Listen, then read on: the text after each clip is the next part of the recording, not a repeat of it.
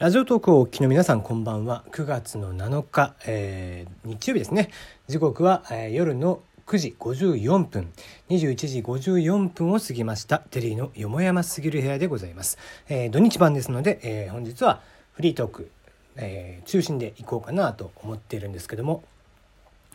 声が出なくてですね。あの割と土日僕怒りがちなんですよ。こう人に会わないと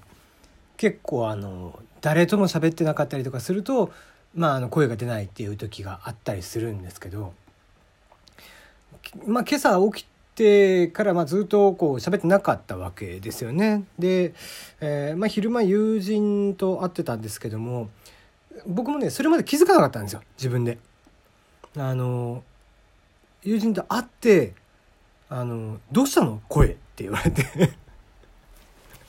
あそういえば俺声全然出てるなと思って。今結構ね張って喋ってこれですから。あのだいぶ声がね突っかかってる感じなんですよね。もうまあなんすかね昨日だから夜湿気が多くて東京、まあ、特に僕が住んでる地域って海に近い側の方なのであの家に帰ってきたらですね窓を少しだけ開けたんですけどもとにかく湿気がすごくて。でもうまあ冬用のパジャマを着ながらエアコンで除湿をガンガンかけてて。で関係っぱなしで寝たんですね。もう朝起きたらこれですよ。もう声が出てないという、えー、今も全く声が出ないという状況で、えー、本当はね、えー、お風呂に入って、え、少しこう喉を鳴らして歌でも歌って喉を鳴らしてから出てくりゃいいんですけども。もうあえてこの声でいこうと。いうことで。全く声が出てない状況で、えー、本日はお送りいたします。はい、フリートークでいこうかなと思ってたんですけど一個だけちょっと面白かった記事があって、えー、バンクシーさんという作家さん、えー、まあ覆面アーティストさんイギリスの方なんですけどね。覆面アーティストの方がいらっしゃるそうですね、えー、バンクシーの作品が約1億5,000万円で落札された直後に自壊、えー、額縁にシュレッダーの仕掛けということで。はい、えー、これどういうことかと申しますと、えー、イギリスのその覆面アーティストのバンクシーさん。その代表作である「 Girls with Balloon」まあ、日本語直訳で「少女と風船」ですね、えー、という作品があるそうで。これがまあ10月5日に、えー、オークションにかけられて、えー、104万2,000ポンド、まあ、日本円にしますとおよそ1億5,000万円。で落札をされました。まあ、皆さんもご存知の通り、えー、オークションですのでねあの絵画のオークションとかって見たことあるとは思うんですけどもまあ想像つくとは思うんですけどあのハンマーでね木のハンマーでカンカンと打つわけですよ。そしたらですねその絵がその額縁の下の方にシュレッダーが内蔵されていてでいきなりその、えー、裁断されていくということでえー、ネネトラボさんの記事なんですけども、えー、見ていただくとですね、えー、そこのもう半分まで来たところでそのシュレッダーを止めたということで、えー、まあだからその作品アーティストさんの中ではまあだからねオークションとかにどうせかけられるのは分かっているっていうのもあってじゃあじゃあ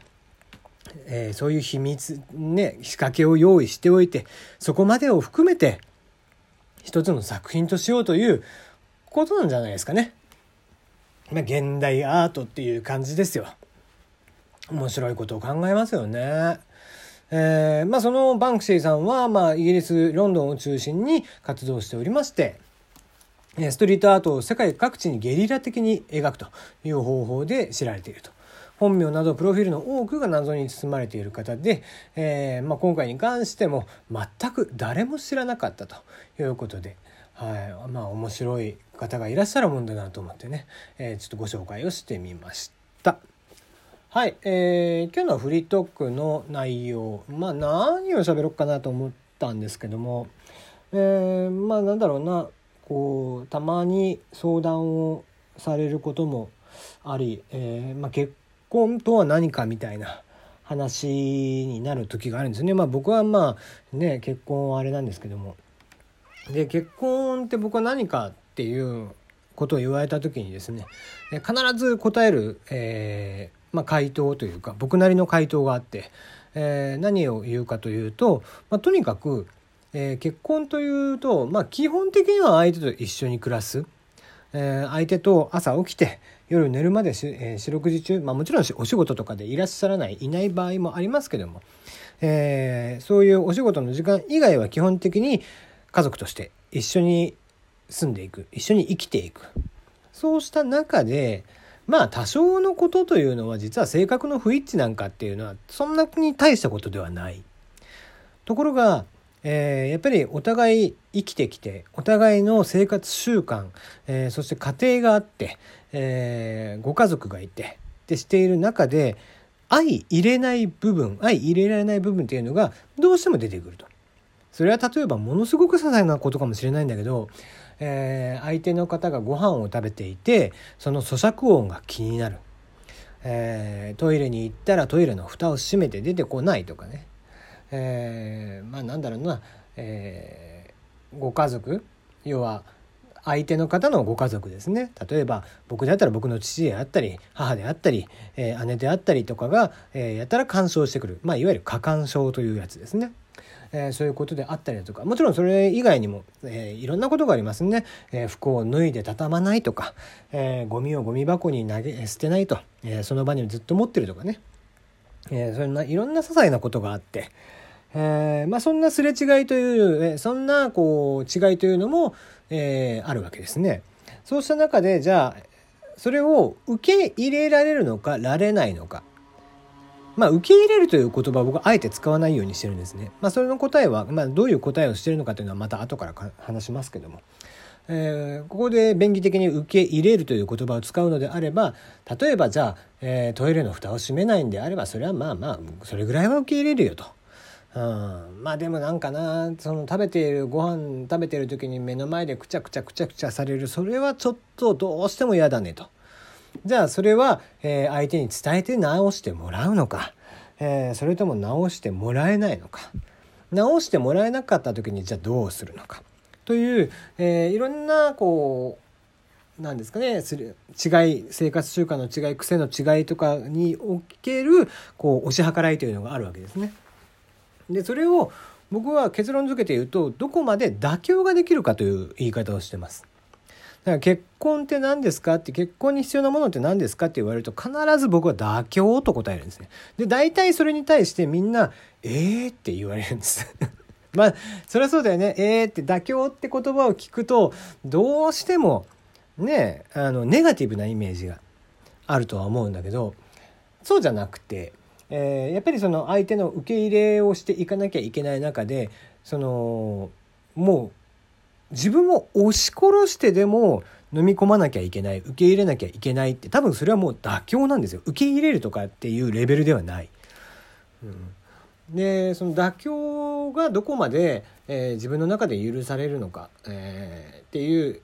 許容ができるのかというところが僕は中で結婚っていうものに関しては非常に重要なんじゃないかなと思うんですね。うんまあ、寝てる時にやたらといびきをかくとか、えー、お金遣いが荒いとか、うん、なんですかねまあ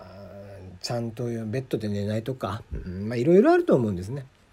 まあそりゃそうですよ。人と人ですから、えー、自分と瓜二つ同じような性格そして同じような行動パターンの人がねね異性に行って結婚ができるとかそういうこと、えー、まあ異性じゃなくても結婚はね最近はあれですけども、えー、パートナーとして、え、一緒になっていこうという方がどうしてもこう全く同じであればいいんですけどもまあそんな人はいないわけですね。自分が2人いるわけではない、うん、じゃあどうしようかと。した時に相手をどこまで受け入れていくのかって、うんまあ、受け入れる段階はまあ過ぎましたと。えー、でもでもやっぱり咀嚼音とかはすげえ気になるよねってなったら、まあ、それはもう妥協していくのか注意をするのかみたいなお話ですね。うん、これは子育てとか、えー、教育とか、えー、まあ普通の生活の中でもそうですね。えー、夫婦ってどうなの？夫婦とはお互いどういうふうに思っているの？と。パートナーと、えー、一体どういう関係でいたいのか？ドラマ「カルテット」でありましたけども、えー、片方は、いつまでたっても恋人のようでいたいと。片方は家族になりたかったと。でその思いの違いというのがどんどんどんどん、え、広がっていくわけですね。まあ、これは別に家族、えー、夫婦じゃなくても、えー、恋人同士でもそうですね。えー、ほころ僕はいつも言うんだけどこう恋人とか夫婦とかっていうのは、えー、靴ひもみたいなもんだと。基本的に靴ひもってこう歩いててあちょっとほころんでるなと思って、えー、そのまま放置してまた歩いてるともうねものの10分もしない間にほどけてたりとかするわけですよね。まあ、靴ひもと似たような感じでちょっとしたほころびを見過ごしていくとどんどんどんどんほころびが広くなっていって最終的にはほどけてしまうと。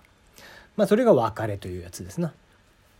でそうした中で、えー、つどつどそのほころびについて気づいて、えー、紐を締め直していけるのかどうか、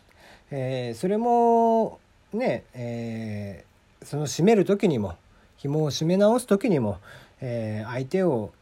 のことをもう受け入れてしまってそうするのかそれとも、えー、結び直すけどもそれは人生の結び直しであって違う道を歩むのかとかねいろいろあるとは思うんです。まあそうした中で、えー、僕はじゃあな結婚って何が必要かって言われるとやっぱり妥協という言葉を使って、えー、表現をしますね。うん、まあもちろんこれはネガティブな意味ではないよっていうことは言いますね。うん、まあそうしないとただただネガティブになってしまうので、えー、結婚生活ってやっぱり嫌なものなんだなとかって思われると嫌ですしね、えー、よく言う結婚を墓場って僕はそうは思ってないんでやっぱり家族って、えー、いたらいたで嬉しいですし、えー、かけがえのないものではありますんでね。うん。まあそうこう話している僕がね、えー、何よりもバツイチだということで結婚に失敗してるわけですから何の参考にもならないっていう話ですけどね。はい。えー、では、えー、面白かったらいいねもしくはシェアなどをしていただけたらと思います。それ